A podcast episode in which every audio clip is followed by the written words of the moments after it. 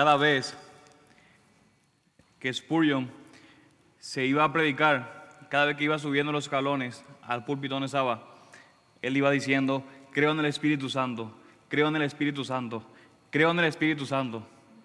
Esta comunidad sobrenatural que es la iglesia, para que podamos vivir de acuerdo a la comunidad sobrenatural que somos, necesitamos de la ayuda del Espíritu Santo.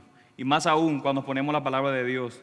Y no solamente exponer y escuchar, sino que el Espíritu Santo aplique el sermón, la predicación de su palabra en nuestras vidas y que lo podamos poner en práctica. Así que vamos a, ver en esta mañana el sermón, el pasaje que nos toca en ese día. Un hombre muy famoso en el mundo evangélico que ya, ya, ya, ya está muerto, llamado Francis Schaeffer, o Héctor me puede ayudar, cómo se pronuncia el nombre, yo no soy muy bueno para el inglés. Dice que él escribió lo siguiente, todos los hombres tienen un profundo anhelo de trascendencia, el anhelo de significado. Y note lo que dice, nadie, independientemente de su sistema teórico, se contenta con mirarse a sí mismo como una máquina finalmente sin sentido, que puede y va a ser descartada por completo y para siempre. Es como que en el fondo de cada ser humano, de cada persona, hay una resistencia a la idea de que no puede ser que esa vida no tenga sentido. No puede ser que la vida sea de esa manera. No puede ser que la vida no tenga un significado. Y que al final, cuando nos toque morir, cuando nos toque partir a todos, que eso fue todo y listo, se terminó.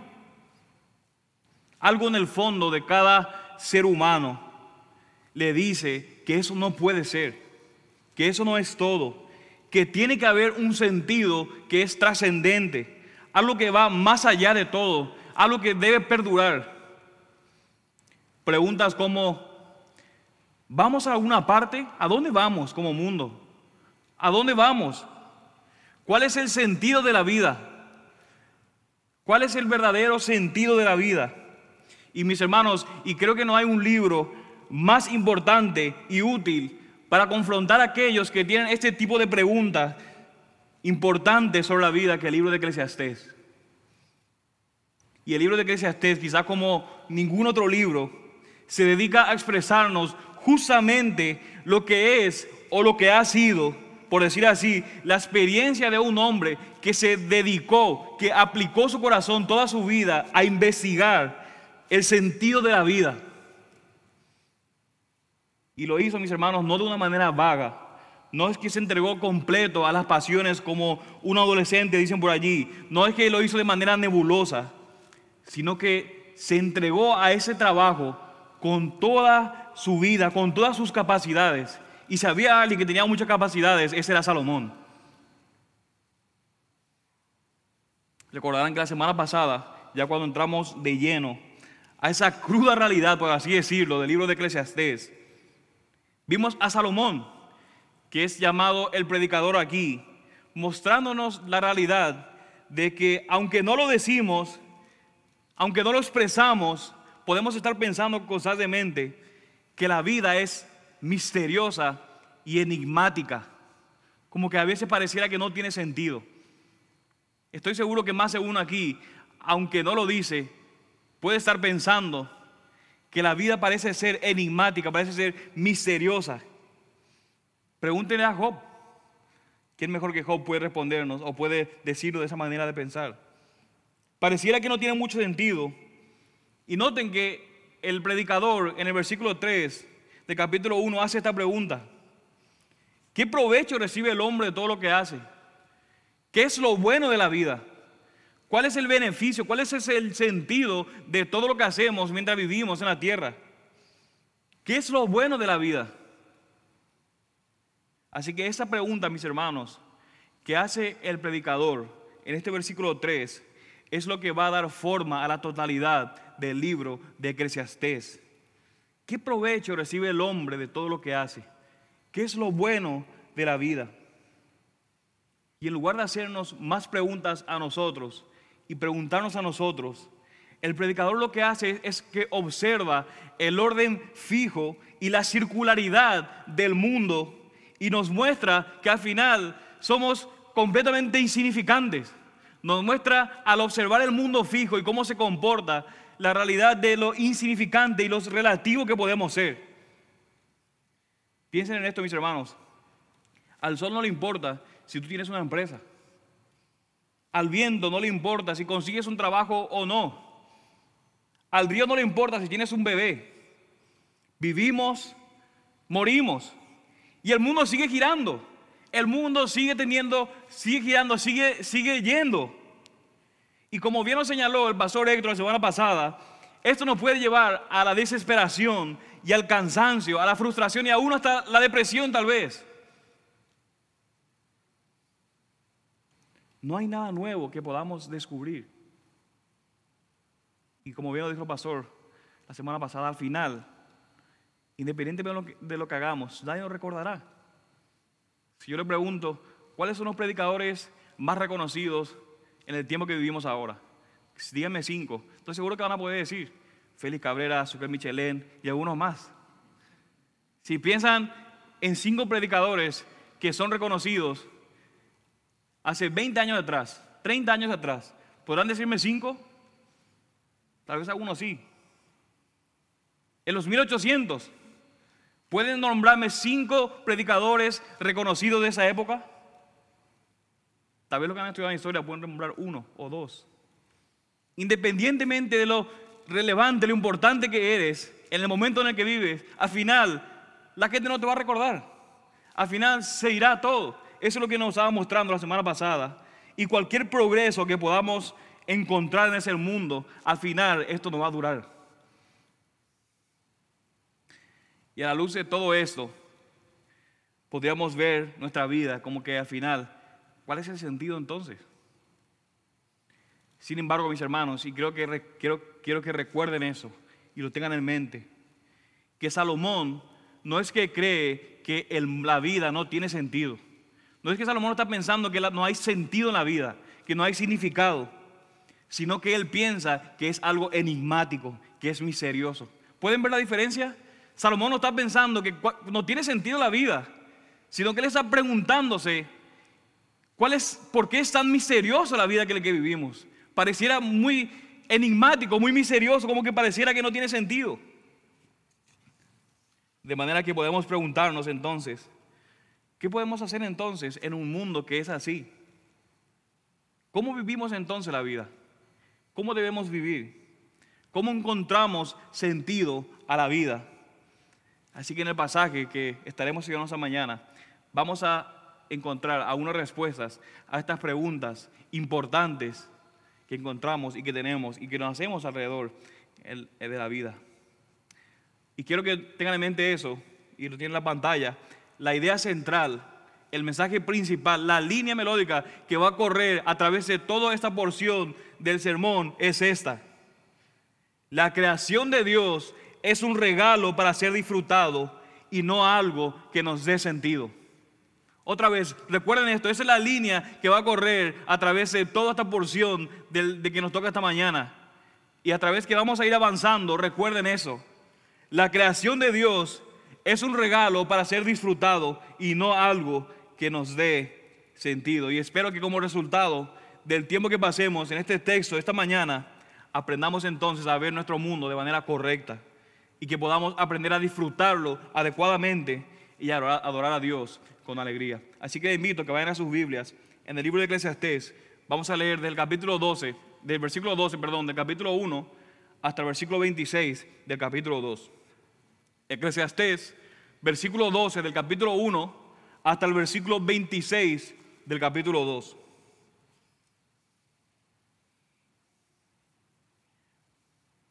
Y dice así la palabra del Señor. Yo, el predicador, he sido rey sobre Israel en Jerusalén y apliqué mi corazón a buscar e investigar con sabiduría todo lo que se ha hecho bajo el cielo. Tarea dolorosa dado por Dios a los hijos de los hombres para ser afligidos con ella. He visto todas las obras que se han hecho bajo el sol y he aquí, todo es vanidad y correr tras el viento. Lo torcido no puede enderezarse y lo que falta no se puede contar. Versículo 16, yo hablé en mi corazón diciendo, he aquí, yo he engrandecido y aumentado la sabiduría más que todo lo que estuvieron antes de mí sobre Jerusalén. Mi corazón ha contemplado mucha sabiduría y conocimiento. Y apliqué mi corazón a conocer la sabiduría y a conocer la locura y la insensatez. Y me di cuenta de que eso también es correr tras el viento. Porque en la mucha sabiduría hay mucha angustia. Y quien aumenta el conocimiento, aumenta el dolor. Dije yo en mi corazón, ven ahora, te probaré con el placer, diviértete. Y aquí, también eso era vanidad. Dije a la risa, es locura. Y del placer, ¿quién logra eso? Consideré mi corazón estimular mi cuerpo con el vino, mientras mi corazón me guiaba con sabiduría. Noten eso, de cómo echar mano de la sensatez hasta que pudiera ver qué hay de bueno bajo el cielo que los hijos de los hombres hacen en los contados días de su vida. Engrandecí mis obras, me edifiqué casas, planté viñas para mí, me hice jardines, me hice huertos y planté en ellos toda clase de árboles frutales. Me hice estanques de aguas para regar el bosque con árboles en pleno conocimiento. Compré esclavos y esclavas y tuve esclavo nacido en casa. Tuve también ganados vacas y ovejas, más que todo lo que me precedieron en Jerusalén. Reuní también para mí plata y oro y el tesoro de los reyes y de las provincias. Me proveí de cantores y cantoras y de los placeres de, de los hombres, de muchas concubinas.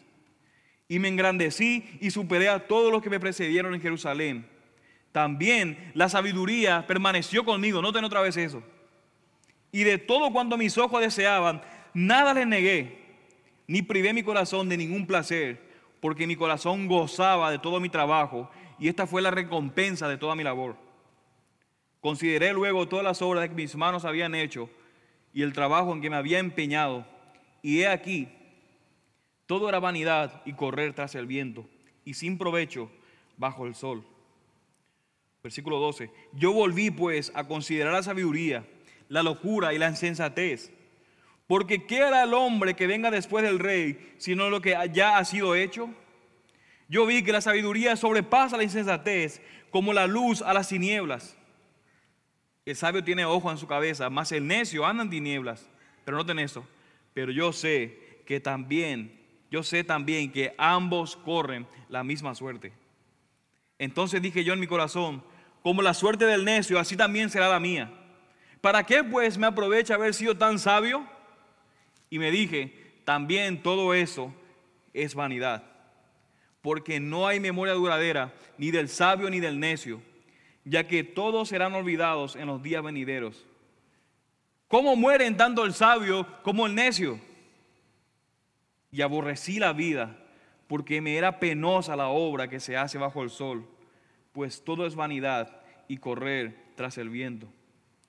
Versículo 18, asimismo aborrecí todo el fruto de mi trabajo con que me había afanado bajo el sol, el cual tendré que dejar al hombre que vendrá después de mí. Y quién sabe si será sabio o necio. Sin embargo, él tendrá dominio sobre todo el fruto de mi trabajo, con que me afané obrando sabiamente bajo el sol. También esto es vanidad. Por tanto, me desesperé en gran manera por todo el fruto de mi trabajo con que me había afanado bajo el sol. Cuando hay un hombre que ha trabajado con sabiduría, con conocimiento y con destreza, y da su hacienda al que no ha trabajado en ella, eso también es variedad y un gran mal. Pues ¿qué recibe el hombre de todo su trabajo y del esfuerzo de su corazón con que se afana bajo el sol? Porque durante todos sus días su tarea es dolorosa y penosa, ni aun de noche descansa su corazón. También esto es vanidad. Versículo 24. Nada hay mejor para el hombre que comer y beber y decirse que su trabajo es bueno. Esto también yo he visto que es de la mano de Dios. Porque ¿quién comerá y quién se alegrará sin Él? Porque a la persona que le agrada, Él le ha dado sabiduría, conocimiento y gozo. Mas al pecador le ha dado la tarea de recoger y amontonar para darlo al que agrada a Dios. Eso también es vanidad y correr tras el viento. Vamos a orar, mis hermanos. Gracias, oh Dios, de nuevo, porque podemos leer tu palabra de manera libre. Ayúdanos, Señor, a poder entenderlo. Usa tu espíritu, Señor, para iluminar nuestras mentes, para entender tu palabra y aplicar a nuestra vida, Señor. Predica mejor sermón, Dios, por medio de tu espíritu, de lo que yo puedo hacer en esa mañana. En el nombre de Jesús, tu Hijo, y por el poder de tu espíritu oramos. Amén. Amén, amén. Alguien ha comparado la vida como un carrusel. ¿Saben lo que es un carrusel? De esos que dan vuelta, que tienen caballitos que suben y bajan. Alguien ha comparado la vida de esa manera, como un carrusel, en la que nos subimos a un viaje, ya sea en el caballo que sea que te subas, nos subimos a un viaje y nos vamos. Pero la realidad de la vida es que aunque nos subimos al viaje, ¿qué es lo que sucede? ¿A dónde nos lleva? A ningún lugar. Solamente damos vuelta y vuelta, nos aburrimos de uno, podemos subir otro, uno que parece más, que se mueve más. Nos subimos y al final estamos disfrutando, pero al final que nos damos cuenta de que termina siendo lo mismo. No nos lleva a ningún lugar.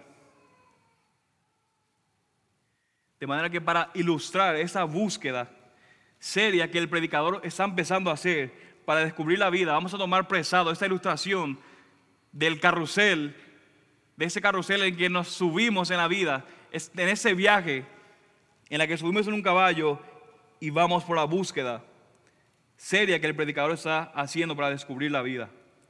Así que veamos, subamos al primer caballo. Veamos, visualicemos por un momento el carrusel. Cuando vamos a elegir un caballo, ¿cuál vamos a elegir? Tal vez el, más llamativo, el que, se ve, el que se ve mejor. Así que piensen en ese caballo que está pensando ahora mismo. Subámonos en ese primer caballo por así decirlo, dentro del carrusel en ese viaje de la vida. Y este primer caballo es el caballo del conocimiento. Lo veremos del versículo 12 al versículo 18. Y si notan ahí en sus Biblias, en el versículo 12, se nos dice que el predicador aplicó su corazón a todo lo que se ha hecho bajo el cielo. Y él repite varias veces esta palabra corazón en esta sección. Y cuando pensamos en el corazón, en el Antiguo Testamento, no debemos pensar como ese músculo que está en nuestro pecho, que bombea sangre a toda parte de nuestro cuerpo. No pensemos en eso. Sino que debemos pensar cuando alguien menciona el corazón en la Biblia como el núcleo y el centro de todo nuestro ser. A eso es lo que Salomón se está refiriendo en este momento cuando habla del corazón. Apliqué todo mi ser, todo lo que yo soy, a todo lo que se ha hecho bajo el cielo. Y dice que él aplicó su corazón a todo lo que está bajo del cielo, todo lo que existe en la tierra, y fue primeramente tras el conocimiento. Se empeñó a ir tras el conocimiento. La pregunta es, ¿quién nos ama el conocimiento? ¿Quién nos ama, quién nos ama la sabiduría, ese, conocimiento? Todos queremos, sin lugar a duda, conocimientos. Y noten que Salomón trató de adquirir todo el conocimiento que un ser humano puede alcanzar sobre todo lo que se hace debajo del cielo, según el versículo 3. Él se empeñó a tratar de conseguir todo el conocimiento que un hombre puede llegar a tener en todas las cosas, sobre todo lo que se hace debajo del cielo. Pero noten su conclusión en el versículo 13. Tarea dolorosa dada por Dios a los hijos de los hombres para ser afligidos con ella. Y la palabra que nuestras versiones traducen como doloroso o como penoso, talarea dolorosa, puede ser traducida también como un mal negocio. Es un mal negocio. No se trata, simplemente de algo que produce fatiga, algo que, que produce cansancio. Lo que, lo que Salomón está diciendo es, esa clase de empresa, de tratar de entender las cosas, termina produciendo frustración. El empeño de, ir detrás de esa empresa, ese conocimiento, ese trabajo, produce completa frustración. No el versículo 14. He visto todas las obras que se han hecho bajo el sol y he observado que es vanidad y correr tras el viento. Imagínense usted que se levanta por la mañana y encuentra a su vecino corriendo por aquí, por allá, y haciendo así y haciendo allá y todo lo demás. Y usted le pregunta, ¿qué haces? Estoy persiguiendo el viento. ¿Qué le diría? Es una empresa inútil, mi amigo. Es, algo completamente incoherente, es algo loco lo que estás haciendo. Y es exactamente eso lo que el Salmón está diciendo. Es una empresa inútil, es algo inútil el correr, literalmente es un correr tras el viento. Y lo interesante, mis hermanos, es que Salomón nos dice que fue Dios quien nos dio ese trabajo. Noten lo que dice. Fue Dios quien puso el hombre en el hombre ese afán por tratar de encontrar significado de las cosas.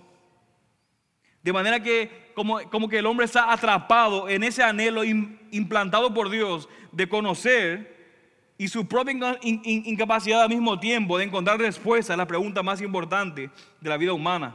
¿Quién soy yo? ¿Qué hago yo aquí? ¿Cuál es el propósito y el significado de mi existencia?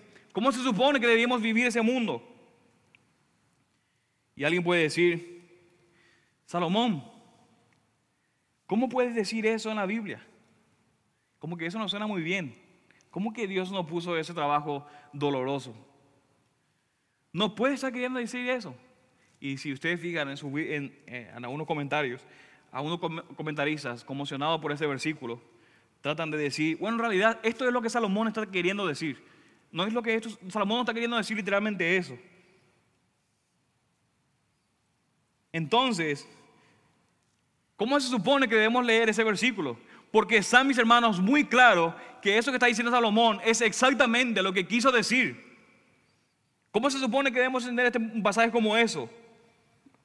Tarea dolorosa dada por Dios a los hijos de los hombres para ser afligidos con ella. Y para responder a esa pregunta, tenemos entonces que seguir leyendo esta sección. Sigamos leyendo. Noten, por ejemplo, el versículo 15. Dice, lo torcido no puede enderezarse y lo que falta no se puede contar. O sea que no solamente tenemos una existencia enigmática en ese mundo, una existencia que no podemos entender del todo, sino que hay muchas cosas torcidas que mis hermanos que probablemente están, que están aquí, que probablemente se van a mantener así. Hay muchas cosas que son torcidas y que probablemente se van a mantener y van a seguir torcidas. Alguien ha dicho que si dedicamos nuestro tiempo y energía tratando de enderezar todo lo que está torcido, nos quedaremos sin nada para vivir nuestra propia vida. De hecho, mis hermanos, ¿saben ustedes que hay cosas que Dios ha decretado que permanezcan torcidas hasta que Cristo regrese? ¿Saben ustedes que hay, hay cosas que Dios mismo ha decretado que permanezcan torcidas hasta que Cristo regrese? Si, si notan sus Biblias en Eclesiastés capítulo 7, versículo 3, dice, considera la obra de Dios, porque ¿quién puede enderezar lo que Él ha torcido? ¿Quién puede enderezar lo que Él ha torcido? Nadie, mis hermanos. Si Dios torció, nadie lo puede enderezar. Y eso es parte, mis hermanos, de la maldición de Dios sobre ese mundo caído por causa del pecado. Es evidente, mis hermanos, que este mundo en el que vivimos está roto. Es evidente que el mundo en el que vivimos está completamente torcido. Es evidente que cuando vemos el mundo podemos ver que algo le está faltando. Incluso cuando estemos en los mejores momentos de nuestra vida, imagine ese momento que usted dijo, estoy viviendo el mejor momento que he tenido en mi vida Tal vez mañana fue el peor día de tu vida. Hoy tal vez puedas decir, wow, este he vivido el mejor momento de mi vida, estoy viviendo el mejor momento. Y tal vez mañana puede decir, este ha sido el peor día de mi vida. Y cada día, cada vez que pasa el tiempo, el asunto sigue de esa manera. Simplemente, mis hermanos, el mundo en el que vivimos no es perfecto. Y si eres cristiano o no lo eres, todos podemos decir que alguien tiene problemas psicológicos si dice que vive en un mundo perfecto, ¿sí o no? Si alguien dice, estoy viviendo en un mundo perfecto, sí o sí vamos a decir, sea cristiano o no, que tú necesitas terapia con el psiquiatra. Porque no estamos viviendo, mira las cosas que estamos pasando, en apenas la mitad de lo que va del año. Miren todo lo que estamos sucediendo. Y tú dices todavía que el mundo es perfecto. De manera que esa realidad envía al predicador en una búsqueda para entonces descubrir la vida por sí mismo, para investigar los misterios de la vida. En otro versículo 16 y 17, yo me dije, yo engrandecido y aumentado en sabiduría más que todos los que estuvieron antes de mí sobre Jerusalén. Mi corazón ha contemplado mucha sabiduría y conocimiento, y apliqué mi corazón a conocer la sabiduría y a conocer la locura y la sensatez. Me di cuenta de que esto también es correr tras el viento. De nuevo, tres veces Salomón habla de que buscó eso con todo su corazón. Tres veces lo nota. Todos los misterios, todo lo que es extraño para poder entender el mundo en el que vive, aplicó su corazón constantemente. Y me pregunto esta mañana, mis hermanos y amigos, si nosotros también podemos identificarnos con esto que hace Salomón. Solamente tratando de entender la vida, tratando de entender lo misterioso de la vida. Pero mis hermanos, esta es la realidad en la que nos topamos. No podemos entender el misterio de la vida. No podemos entender lo enigmático. ¿Por qué es lo enigmático así? ¿Cuál es lo enigmático? ¿Cuál es el misterio de la vida? Y no es verdad pensar que si supiéramos un poco más, si tuviéramos un poco más de conocimiento, entonces podríamos entender y encontrar el sentido a nuestras vidas. Solamente necesito estudiar más, necesito conocer un poco más. Cuando yo sepa más, voy a poder entender esto que está sucediendo. La realidad es que no es cierto. Cuando tú aprendes más, te vas a dar cuenta que aún necesitas aún más. Y aún te vas a dar cuenta que tú no sabes nada. Y el problema, mis hermanos, con el predicador, con Salomón, no es que haya pensado no es que el investigar en la vida, ese, ese trabajo y de tratar de encontrar el sentido de la vida es algo que está mal. No es que está mal lo que él está tratando de hacer, sino que el problema, lo que está mal en el trabajo que se empeñó a hacer y que aplicó su corazón este predicador, ¿saben cuál es? Que lo trató de hacer solo. Trató de hacerlo sin Dios. Trató de hacerlo sin cualquier persona, sin ninguna persona trató de hacerlo todo esto por sí mismo. Noten mis hermanos que el único papel que Dios tiene para, ese, para el predicador en esta búsqueda de aplicar su corazón para entender el sentido de la vida es solamente como la de un juez. Él no lo está buscando a él. El único, la única cosa que está pensando Salomón, el predicador en ese momento de su vida, es que Dios solamente está allí como un juez. No el versículo 13, tarea dolorosa otra vez, dada por Dios a los hijos del hombre para ser afligido con ellas.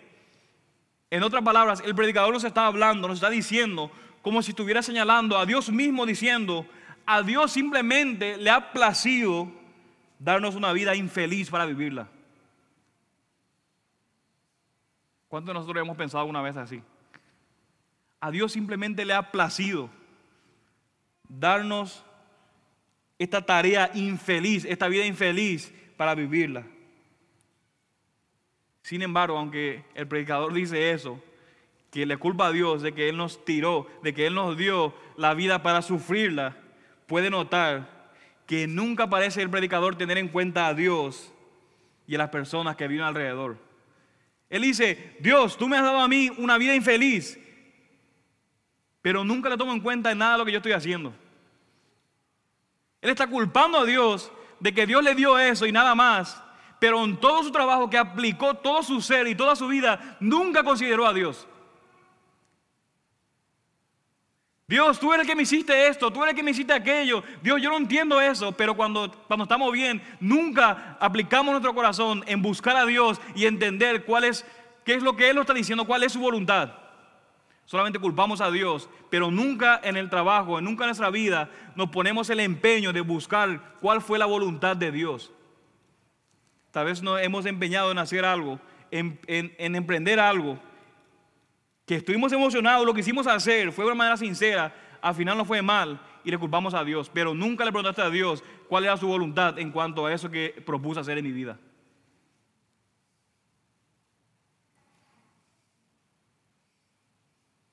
De manera que mi hermano y amigo, si en esta mañana estás tratando de descubrir la vida por ti mismo, tratando de convencerte de que si supieras un poco más, si tuvieras un poco más de conocimiento, entonces la vida tendría sentido. Déjame decirte, desiste, ríndete. La realidad es que nunca lo entenderás todo. Nunca lo entenderás todo. Tratar de buscar, mi hermano, el conocimiento y el significado de las cosas solamente nos conducirá a la angustia, al dolor y al sufrimiento. Y tal vez puede estar pensando, pero este muchacho que está enfrente solamente tiene 27 años, ¿cómo puede hablarme de toda la experiencia de la vida si no tiene casi nada de experiencia? ¿Cómo puedes saber tú, que no tiene muchos años y experiencia, de que este trabajo, este emprendimiento me va a traer dolor, angustia y sufrimiento? Bueno, yo no tengo experiencia, pero yo tengo la palabra de Dios. Y mira lo que ha dicho el hombre más sabio que ha existido al intentar hacer este trabajo, el versículo 18. Porque en la mucha sabiduría hay mucha angustia. Y quien aumenta el conocimiento, aumenta el dolor.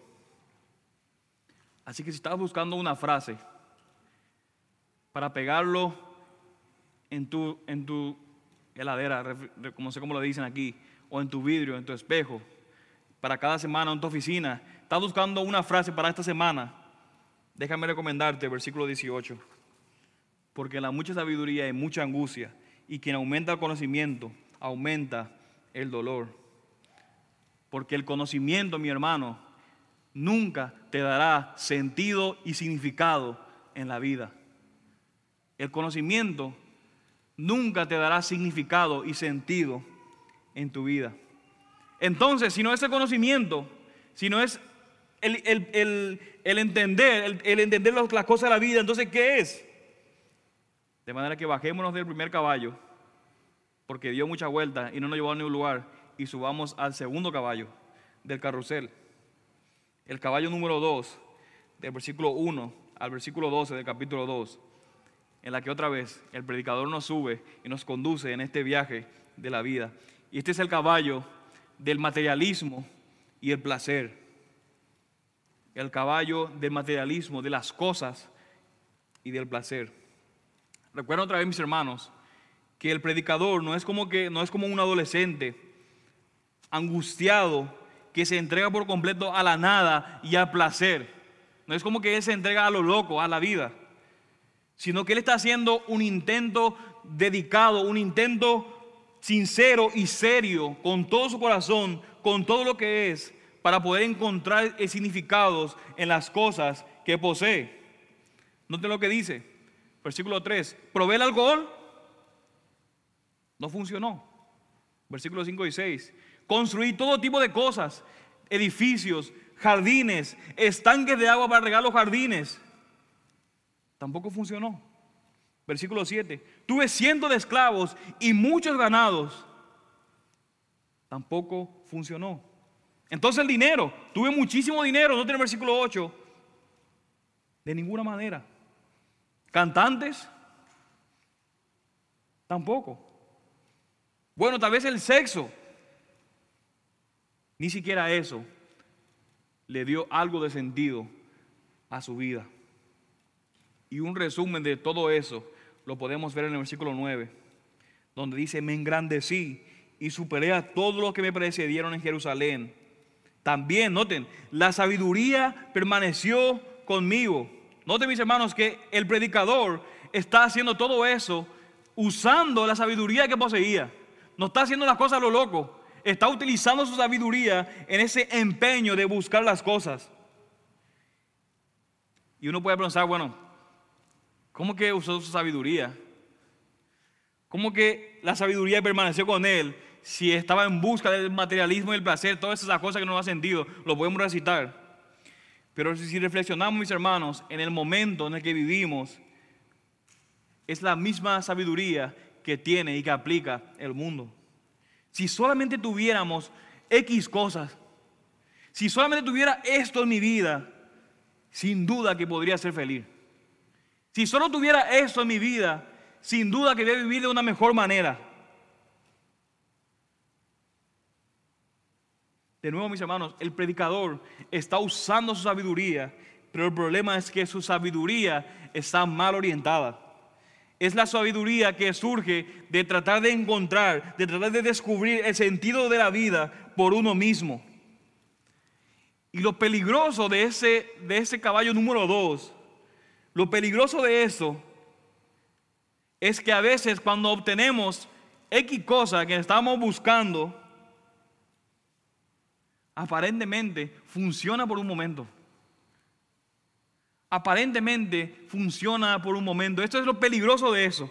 Que cuando encuentro y poseo esta X cosa que estaba buscando, al momento parece que funciona. Noten el versículo 10. Y de todo cuanto mis ojos deseaban, nada les negué, ni privé a mi corazón de ningún placer. Noten ahí, porque mi corazón gozaba. Noten lo que dice, gozaba de todo mi trabajo. Dice él, esta fue la recompensa de toda mi labor.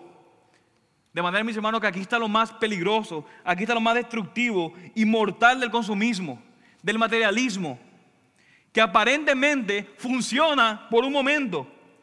Piensen en las cosas que han tenido. Compré un teléfono nuevo y dije, wow, hasta me dormía con él. Ni siquiera quería poner nada. qué increíble. Me, me surge una emoción increíble tener ese teléfono. Es genial al comienzo. Pero después, a las dos semanas, me olvido que posee tres cámaras. Ya me olvidé.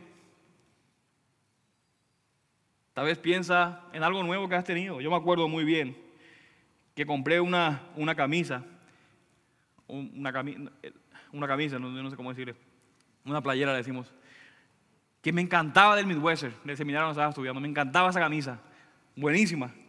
Y lo mejor de todo, que cuando fui a Kansas estaba de oferta. Así que me compré la camisa, vine emocionado con, en mi casa con esa camisa que tanto quería, hasta que Jesse lo lavó y se despintó todo. Así que, ¿qué hice? Fui en busca de otro. Podrán ver en el Facebook que he subido una camisa que me acaba de llegar. En el momento dije, wow, qué bueno eso, funciona, me produce placer. A las dos semanas se me va. Me acuerdo el año pasado, cuando me gradué de, mi maestría. Yo siempre estaba diciendo, si solamente tuviera mi maestría, si tuviera mi maestría, primero mi, licenciatura, si solamente lograra tener una licenciatura, wow, sería genial me gradué y dije, licenciatura no es nada, todo el mundo tiene maestría. Empecé a tener mi maestría. Me gradué, la noche de gran olvido, estuve allí, me saqué foto con el pastor Félix, con todo el mundo, Jason Allen. Me llegó mi cuadro y dije, wow, tengo mi maestría. Ahora está tirado en mi oficina. Ya me olvidé. Eso es lo loco del consumismo, del materialismo, que si yo tengo tal cosa, voy a tener sentido y funciona por el momento, al comienzo funciona. Pero mis hermanos, así es el mundo. El mundo nos entrena para que seamos adúlteros en cierto sentido. Siempre queriendo cambiar las cosas que tenemos, que al comienzo nos gusta, pero al final la cambiamos por otra cosa. Y lo llamativo es que ni siquiera nos dice que es algo mejor a lo que teníamos, sino que solamente nos ofrece algo diferente. Y estamos convencidos de que si compro tal cosa, si obtengo eso, va a ser diferente. Así que lo compramos y resulta que sí es diferente. Pero al final del día, no tiene versículo 11.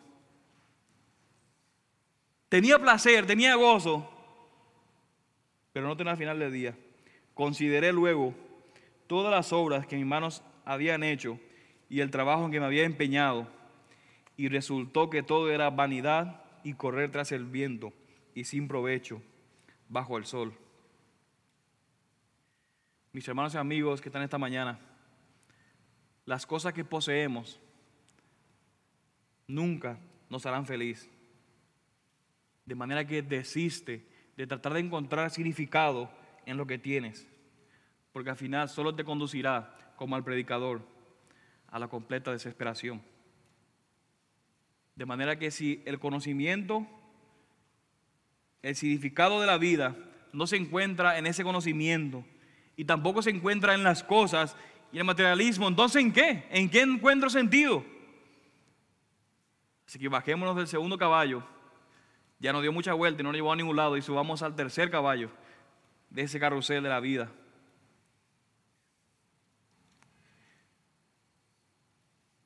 Y este es el caballo de la sabiduría. Es el caballo de vivir sabiamente, de la vida sabia si solamente viviera de manera sabia, si solamente fuera sabio en toda mi vida e inteligente, entonces mi vida estará bien. Y podemos sospechar a dónde nos va a llevar el predicador con ese caballo, porque tuvimos la experiencia de dos caballos anteriores. Pero a diferencia de los demás caballos, este, este caballo pareciera que sí tiene sentido. Vivir sabiamente. De manera que la persona que quiere vivir de esa manera llega a esta conclusión. Note lo que dice. Y yo vi que la sabiduría sobrepasa la insensatez, como la luz a las tinieblas. El sabio tiene ojo en su cabeza, pero el necio anda en tinieblas. Vi que la sabiduría sobrepasa a la insensatez. Y esto parece ser una verdad completamente evidente. Si perseguimos la sabiduría, si perseguimos el camino más inteligente, estoy seguro de que mi vida será mucho mejor. De hecho, si dice que esto no es verdad, pudieras verte como un necio y demostrar que en realidad no está viviendo el mundo como se supone que es. Pudiéramos decir que vivir de manera sabia nos va a llevar buenos caminos. Debo vivir de esta manera sabia. Solamente necesitamos tener un poco de estabilidad en la vida y saber tomar buenas decisiones. Si yo aprendo a tomar buenas decisiones en la vida, mi vida será mucho mejor. De hecho, esta es como la forma minimalista de la vida. Voy a alejarme del consumismo, voy a alejarme del materialismo, voy a deshacerme de todo y quedarme solamente con las cosas básicas. Es como el vegano, que no es vegano por filosofía o por razones éticas, sino que solamente porque quiere vivir hasta los 100 años comiendo ensalada. Y el punto es que no hay nada inherentemente malo en estas cosas, sino el asunto es en pensar que estas cosas dará sentido a tu vida. Y el problema de esto está en la segunda parte del versículo 14, noten. Aunque yo sé también que ambos corren la misma suerte. En otra palabra, mis hermanos, todos moriremos. Todos vamos a morir en algún momento. Y la realidad, mis hermanos, es que vivir de manera sabia e inteligente no necesariamente nos va a conducir a una vida larga. Vivir de esa manera no necesariamente nos va a conducir a una vida larga. Quisiera darle dos ejemplos, solamente llamativos. ¿Alguna vez han escuchado de Richard Overton? ¿Han escuchado de él? Bueno, en el 2018, antes de morir, porque murió ese año, era el hombre más viejo de los Estados Unidos. Era el veterano más viejo del mundo de la Segunda Guerra Mundial. Y unos años antes de morir, le habían preguntado, ¿cómo es que puedes vivir tantos años? Porque este hombre tenía 112 años en el, 2018, ese año que murió. Pero tenía 112 años, más viejo que el abuelito de Denise. 112 años el hombre más viejo de Estados Unidos, y le preguntan, ¿cómo es que puedes vivir tantos años? Y él dijo, tomo whisky todas las mañanas y fumo 12 cigarrillos al día. Vivió 112 años. Ahora, comparemos con alguien llamado J.E. Rodal. No sé cómo se pronuncia eso, el pastor ahorita nos puede ayudar. Pero hay un hombre que se llama así. Y él es la razón por la que usamos la palabra orgánico en nuestras conversaciones sobre comida, donde parecemos sumamente cool. como comida orgánica. Él fue quien inició ese movimiento de la comida orgánica. Y lo interesante de ese hombre es que mientras estaba en un show hablando de los beneficios de las cosas orgánicas, de la comida orgánica, durante ese mismo show que estaba siendo grabado, ¿saben qué pasó? Él primeramente había dicho, en ese, en ese show, nunca me he sentido mejor en mi vida. Y dijo, estoy seguro que voy a vivir hasta los 100 años en el programa. ¿Y saben qué? En ese mismo programa tuvo un ataque del corazón y murió. En ese mismo programa.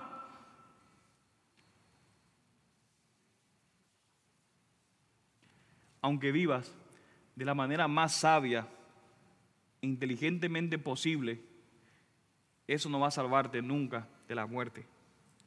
Tampoco puede darnos sentido en la vida.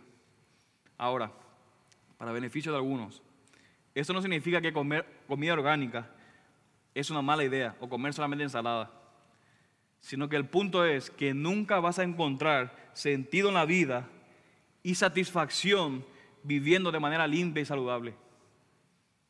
Puedes vender todo lo que tienes. Puedes quedarte solamente con lo básico. Puedes vivir de la manera más sabia posible. Pero al final eso no te dará nunca satisfacción y sentido. Noten la conclusión del predicador en el versículo 17. Y aborrecí la vida porque me era penosa la obra que se hace bajo el sol, pues todo es vanidad y correr tras el viento. Otra vez, mi hermano, tratar de encontrar el significado de la vida viviendo de manera sabia o teniendo tal estilo de vida, literalmente nos llevará a odiar la vida que vives. Eso es lo que dice el predicador. De manera que si no podemos encontrar el significado a través del conocimiento o de las cosas que podamos tener o del materialismo o de vivir de una manera sabia, entonces ¿cómo? Así que bajémonos del tercer caballo porque ya nos dio muchas vueltas en este viaje y no nos llevó a ningún lugar, y subamos al caballo del trabajo duro, del versículo 18 al 23. Este es como el caballo que tiene una señal que dice fuera del servicio. Nadie quiere subirse a este caballo, y de hecho no lo queremos subir tampoco. De hecho, caballo sabe que el predicador dice, aborrecía el trabajo, el trabajo es basura. Pero el problema es, o la pregunta es, ¿cuál es el principal problema con el trabajo que hacemos? ¿Cuál es el problema? Note los versículos 18 y 19. Asimismo, aborrecí todo el fruto de mi trabajo, con que me había afanado bajo el sol, el cual tendré que dejar al hombre que vendrá después de mí. Y quién sabe si será sabio o necio. Sin embargo, él tendrá dominio sobre todo el fruto de mi trabajo, con que me afané, obrando sabiamente bajo el sol. Él está considerando los resultados de su trabajo y está considerando el hecho de que tiene que dejar todo esto en manos de alguien más. Ahora piensen por un momento lo que pasó cuando Salomón sale de la escena. Su hijo Roboam se levanta. ¿Y cómo era él? Era un hombre completamente malvado, era un hombre completamente necio. De manera que Salomón, al escribir eso al final de sus vidas, de su vida, él estaba viendo venir, él estaba viendo a dónde, a dónde iba a terminar al ver la obra de su vida, al ver la obra de su hijo. Por lo tanto, muchos han dicho que ese libro de Eclesiastés es como un libro de confesión de Salomón. Él vio su trabajo, él vio aún su hijo, que tal vez por culpa de él, de las malas cosas que ha hecho, está viendo a su hijo venir, que al final va a derrumbar todo lo que él acababa de hacer.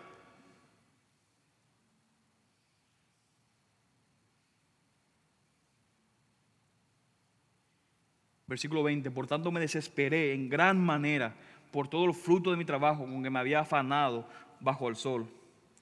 Agreguen también esto al hecho de que el trabajo en ese mundo caído es difícil. Obviamente algunos trabajos son mejores que otros, pero solamente una persona necia, ignorante, puede decir que está perfectamente satisfecho con su trabajo. ¿Alguien puede decir, estoy completamente, perfectamente satisfecho con el trabajo? Aun cuando pensamos que encontramos la vocación en lo que estamos haciendo, hay días que son geniales, hay días que son buenos, y pudiéramos decir que yo nací para este trabajo, pero incluso en ese trabajo tenemos días que son malos. Nadie tiene los días perfectos en el trabajo. Sin embargo, incluso si hacemos todo lo que siempre quisimos hacer, incluso si obtuvimos el trabajo de nuestros sueños, ¿saben qué? Todavía tenemos que levantarnos tempranos los lunes a las 7 de la mañana a ir a trabajar. O puede que un día tu jefe te mande a hacer lo que te, te, a hacer. O puede que tenga compañeros que son realmente molestosos. De manera que ningún trabajo, aunque pienses que estás haciendo lo que siempre quisiste hacer, nunca, ningún trabajo es perfecto. Conocimiento, cosas materiales, vivir sabiamente, trabajo duro. El predicador ha intentado hacer todo, todo lo que se puede hacer y todavía dice que no ha encontrado significado y contentamiento en ninguno de ellos. ¿Qué es entonces lo que nos queda hacer? Hay que darle realmente a Salomón, que él se empeñó en hacer todo eso y aún así no pudo encontrarse sentido. Y aquí es donde el predicador va a concluir en los versículos 24 y 25. Y hay dos interpretaciones de cómo traducir el versículo 24. Si, miran sus Biblias, en las traducciones, frecuentemente hay algo de traducción, hay algo de interpretación cuando, alguien, cuando se traducen los, los versículos. Pero en el versículo 24 Casi todas las versiones traducen de esta manera. No hay nada mejor para el hombre que comer y beber y decirse que su trabajo es bueno. Pero otra opción de traducción puede ser, nada hay en el hombre para comer y beber y decirse que su trabajo es bueno. Esta segunda opción enfatiza el hecho que el hombre no puede encontrar la satisfacción en él. Así que sea la primera o la segunda, el principio es el mismo en el versículo 25. Noten ahí. Y si tiene la Reina Valera, este versículo tiene mal traducido. La mejor traducción es como lo tenemos la, la Biblia de América, donde dice, porque ¿quién comerá y quién se alegrará sin él? La Reina Valera dice, porque ¿quién comerá y quién se cuidará mejor que yo? ¿Se dan cuenta la, la diferencia de allí? Hay una interpretación completamente distinta. Pero la mayoría de los textos, la mayoría de, las traducciones, lo tienen como lo tienen las Biblias Américas. ¿Quién comerá y quién se alegrará sin Él, sin Dios? Pero noten lo que dice. Nada hay mejor. Nada, noten lo que dice. Nada hay mejor para el hombre que comer y beber y decirse que su trabajo es bueno. Eso también yo he visto que es de la mano de Dios porque ¿quién comerá y quién se alegrará sin Él? Porque a la persona que le agrada, Él le ha dado sabiduría, conocimiento y gozo. Noten eso. Mas al pecador le ha dado la tarea de recoger y amontonar para darlo al que agrada a Dios. Eso también es vanidad y correr tras el viento. Así que es probable que al leer ese versículo, esta sección, estemos ahora completamente confundidos, completamente raros especialmente después de todo lo que ha dicho, aún desde el versículo 3 del capítulo 1. Sin embargo, podemos ver en esta sección que el predicador da un giro completamente radical de las cosas, un giro completamente contrario. Y tal vez esté pensando, ¿cómo es posible que el predicador pueda decir eso ahora que nada es mejor? No que el trabajo era malo, no que el, el placer era malo. ¿Cómo es posible que el predicador pueda decir eso ahora? considerando todo lo que ha dicho en los versículos anteriores. Pero mis hermanos, la clave está en que el predicador finalmente toma en cuenta en su viaje, en esa búsqueda, toma en cuenta finalmente al Dios creador de todas las cosas. Se ha notado, aparte del versículo, en donde lo pone a Dios como un acosador, como un juez, hasta este momento no lo ha mencionado en lo absoluto en toda su búsqueda, sino que al final de su vida menciona a Dios. Toda la vida desperdiciada de Salomón, toda su vida tratando de buscar, y a lo último de su vida, con toda la sabiduría que Salomón tenía y todas las cosas que tenía, entonces finalmente toma en cuenta al Dios creador de todas las cosas. Y tal vez hasta pudiéramos sentir lástima de Salomón, del predicador, por haber tratado de buscar sentido a la vida sin Dios. Pero la realidad de la, de la vida, la realidad de la historia, es que esta es la historia de nuestras vidas continuamente. Nos bajamos de un caballo, del carrusel de la vida, de este viaje, para al final bajarnos y subirnos a otro. Y así continuamente. Y nunca nos preguntamos si el carrusel, lo que se supone que el carrusel hace es lo que se supone que debe darnos sentido a la vida. Nada más nos, subimos y damos la vuelta en ese viaje y, y nunca pensamos si el carrusel fue hecho para darnos sentidos o no. Solamente nos subimos y buscamos significado y sentido a ese carrusel. De manera, mis hermanos, lo que hace el predicador en esta sección es sacarnos de una vez el carrusel por un instante para que podamos ver el viaje encima del carrusel y ver al Dios que creó el carrusel para comenzar todas las cosas.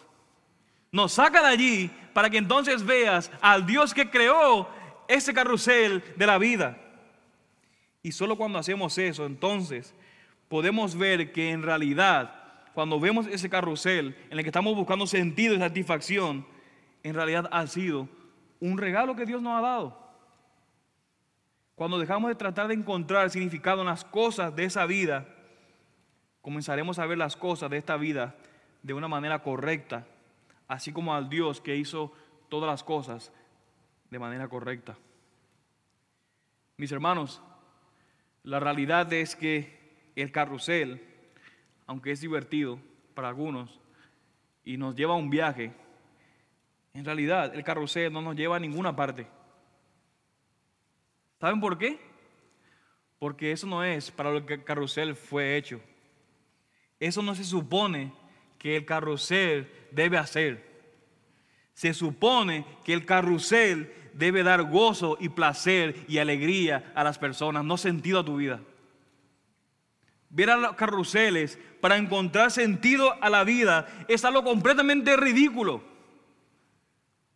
Pero lo mismo ocurre con aquellos de nosotros que buscamos significado a la vida en el conocimiento o en las cosas que podamos tener, o en la vida sabia o en el trabajo duro. Pero solamente cuando vemos estas cosas por lo que realmente son y las disfrutamos por lo que realmente son y buscamos a Dios para buscar encontrar significado y contentamiento, es recién ahí cuando verdaderamente podemos disfrutar de esa vida aquí y ahora, en ninguna otra, porque esta es la única vida que nosotros tenemos. Mis hermanos y amigos pueden anhelar otra vida, pueden querer anhelar estar en otro caballo, pero la realidad es que este es el caballo en el que estamos, en el que Dios nos puso, en esa vida, en este momento en el que vivimos. De manera que disfruta la vida que tienes actualmente, porque es la única vida desde este lado bajo el sol que tendremos. Nunca más tendrás este momento que tienes actualmente ahora. Nunca más. Aquello en lo que estás aferrado será parte del pasado. Aún tu matrimonio el único lugar donde tú experimentarás ver la realidad del Evangelio en el matrimonio solamente va a ser en esta, tierra. Matrimonio no hay. El matrimonio terrenal no va, no va a haber en el cielo, no va a haber en la Nueva Jerusalén. Estaremos con el Señor por siempre. Así que aprovecha y disfruta este regalo que Dios nos dio como una probadita del disfrute que será en el nuevo cielo y la nueva tierra. Solamente aquí es el único lugar donde tú tienes para disfrutar de tu matrimonio, de tus hijos y de lo que tienes. Y Dios nos dio eso, no para que nos empeñemos y busquemos sentido en el matrimonio, sino que para que disfrutemos como un vistazo de lo que había sido en Edén y de lo que será aún más, mucho mejor cuando Cristo venga en gloria.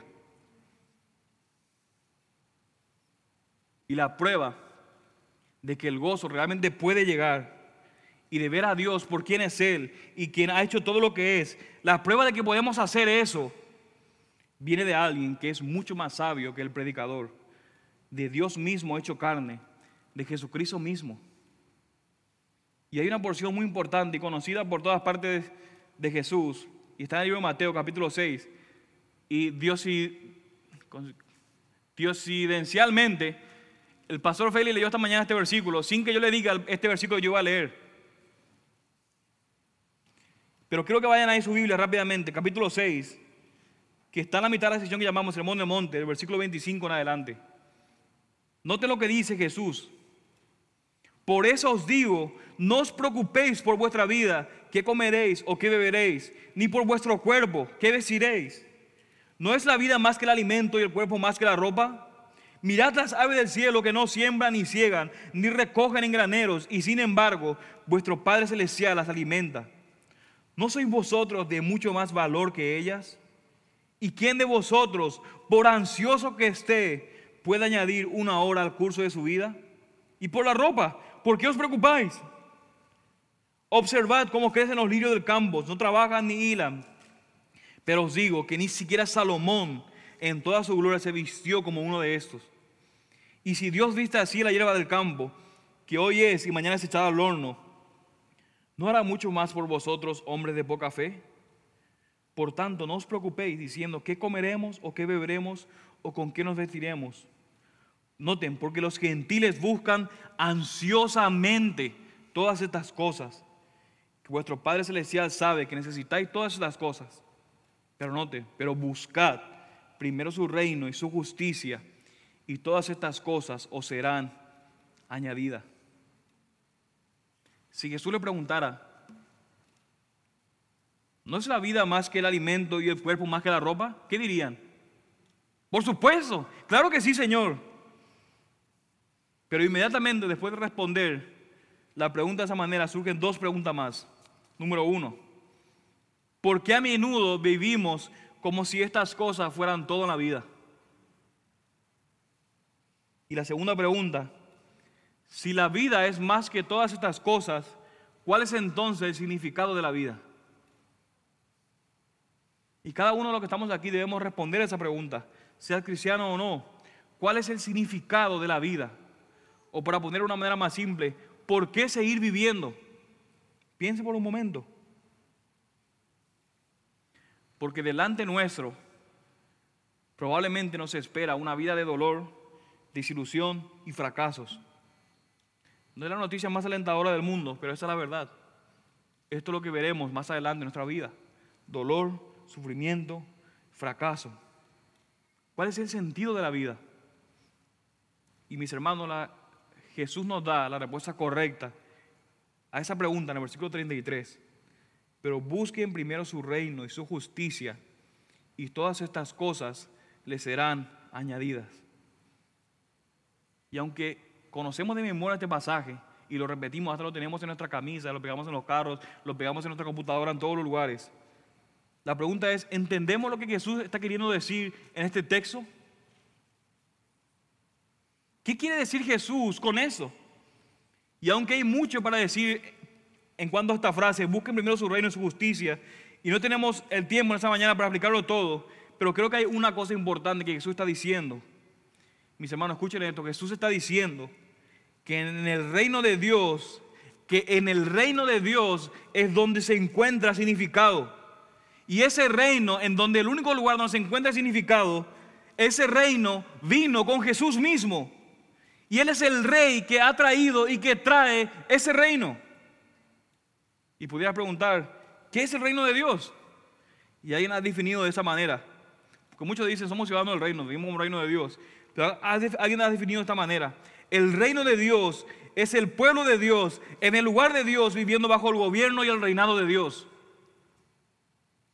El reino de Dios es el pueblo de Dios en el lugar de Dios viviendo bajo el gobierno y el reinado de Dios. ¿Quién es el pueblo de Dios? Los que pertenecen a Dios por medio de Jesucristo. ¿Cómo llegas a Jesucristo? Confiando completamente en Él. ¿Para qué cosa? ¿Para qué confías en Él? Para la salvación. Y la pregunta es, ¿por qué tendríamos que buscar salvación en Él? Porque mis hermanos, todos, todos, como rebeldes, hemos tratado de descubrir la vida una y otra vez por nosotros mismos. Hemos acusado a Dios como lo hizo el predicador al principio y tratamos de encontrar, como lo hizo el predicador, el significado de la vida por nosotros mismos, revelándonos contra Dios en cada etapa de nuestra vida y tratando de establecernos como los reyes de ese mundo. Y debido, mis hermanos, a que Dios es justo y es el único rey, Él es el, que, el único que proclama una sentencia, un castigo, un juicio contra todos aquellos que lo rechacen tratando de seguir sus propios caminos. Pero la noticia más impactante es, porque Dios también es justo, Dios envió a su único Hijo para salvarnos de nosotros mismos. De manera que Jesús viene y lo que está diciendo en este pasaje de Mateo no es algo completamente nuevo, no es algo nuevo que Jesús está trayendo, sino que el reino de Dios no es una declaración nueva, sino que viene en forma de Dios diciéndonos, hagan a través de Cristo lo que siempre se supone, lo que siempre he llamado a mi pueblo a que lo hagan. Eso es lo que Jesús viene a decir. Hagan lo que siempre yo le he dicho a mi pueblo que deben hacer. Por lo tanto, Jesús viene habiendo buscado el reino de Dios, como lo señala el pasaje que leímos durante toda su vida, muere por nosotros y nos salva si confiamos en Él.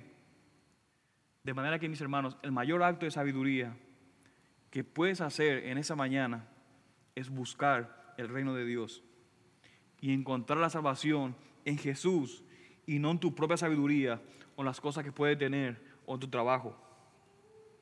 Como pueblo de Dios, mis hermanos, debemos vivir de acuerdo con la justicia de Dios, pero en la manera en que se encuentra en su palabra. Y esto es algo que hacemos nosotros juntos todas las semanas.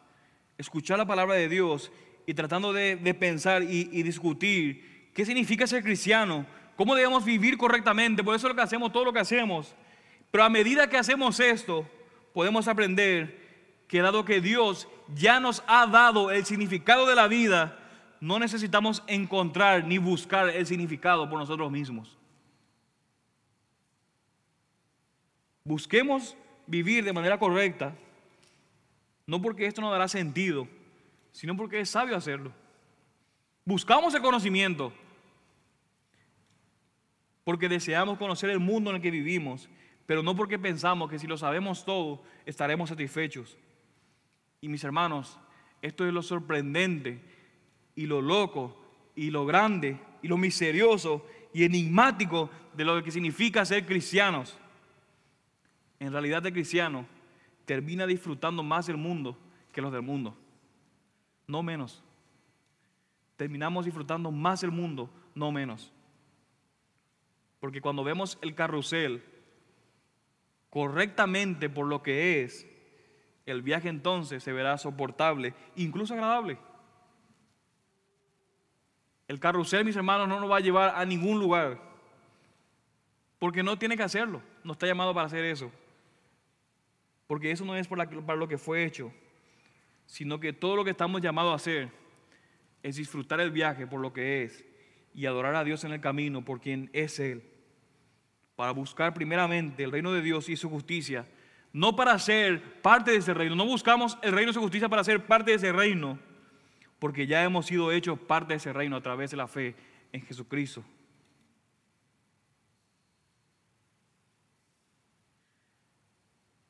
Como bien lo dice el pastor Félix, el que tenga oído, espero en esta mañana que haya escuchado la voz del Señor. Vamos a orar.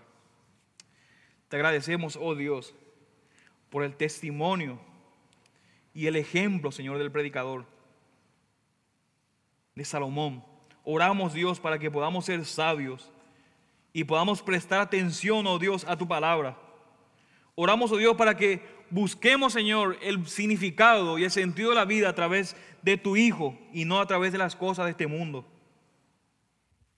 Y Dios, te pedimos, Señor, por aquellos que están esta mañana, que no son creyentes, que no son tus hijos. Te pedimos, oh Dios, que esta predicación de tu palabra sea de estímulo y de esperanza para ellos, para que dejen de intentar torpemente de encontrar significado en las cosas de esta vida, sino que encuentren significado en aquel que hizo todas las cosas. Y Padre, te pido, Señor, por aquellos de nosotros que hemos estado tratando de buscar significado en las cosas de esta vida. Que no hemos empecinado en buscar significado en las cosas de tu vida. Que este sermón, Señor, haya sido un recordatorio de que todo el significado que necesitamos ya lo tenemos en Cristo. Te pedimos, oh Dios, que la satisfacción que tenemos por estar en Cristo y por haber encontrado el verdadero significado en Él, sea un testimonio, oh Dios, al mundo en el que vivimos. Que piensa que si se esfuerzan lo suficiente podrán encontrar significado en esa vida. Pero sabemos, oh Dios, que esto no es verdad. Por lo tanto, Señor, te pedimos que nos des oportunidad para compartir con los demás, que dejen de buscar satisfacción, significado en lo que el mundo no les puede dar. Y te alabamos, oh Dios, porque no podemos, no caemos en la desesperación, porque la verdadera esperanza no la encontramos, Señor, en nosotros mismos, ni en nuestros propios esfuerzos, sino en Jesucristo, por quien te pedimos todas estas cosas. Amén, amén, amén.